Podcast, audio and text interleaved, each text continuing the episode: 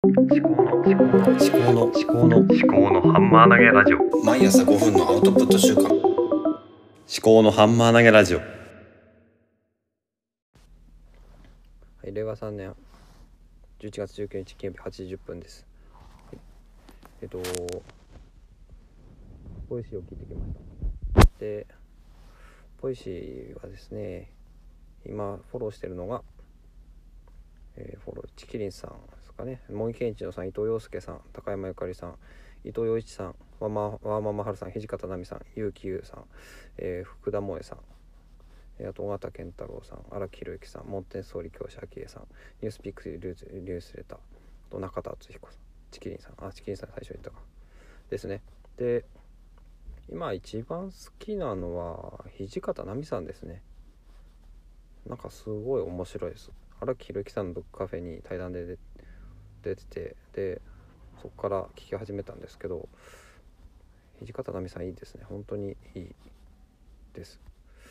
なんなんて言ったらいいんですかね、うん、なん自分が知らないことがどんどん出てくるしでも話も聞きやすいしすごくいいなと思ってます。で荒木宏之さんのやつが最近ですね私の若干重荷になってきてて重荷っていうのはなんてな何かっていうと結構話がですね濃い濃いし深いし重い重いというかうんやっぱりすごい勉強家というかこの方知的ですごい深いところで話をしているんですよね。だからそれについていくのは結構大変。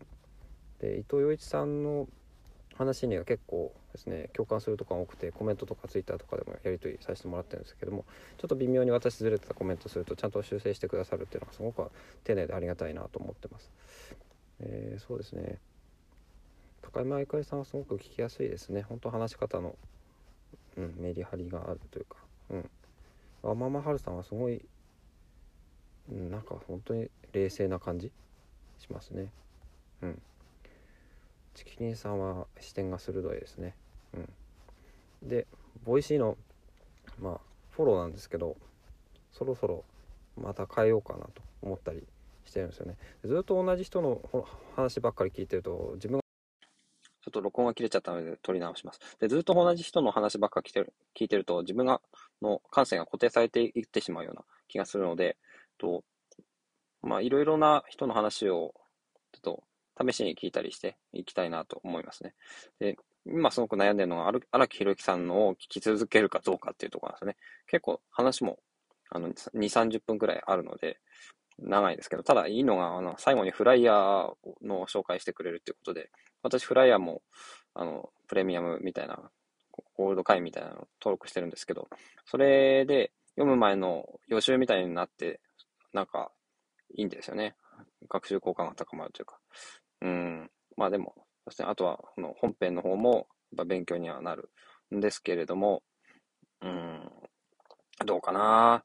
ちょっと、もうちょっとこう、自分と違う雰囲気の人の話を聞いてみるのもいいのかなと思ったりしてます。はい。じゃあ、これから仕事に行ってきます。金曜日です。はい。聞いていただきありがとうございます。ではまた。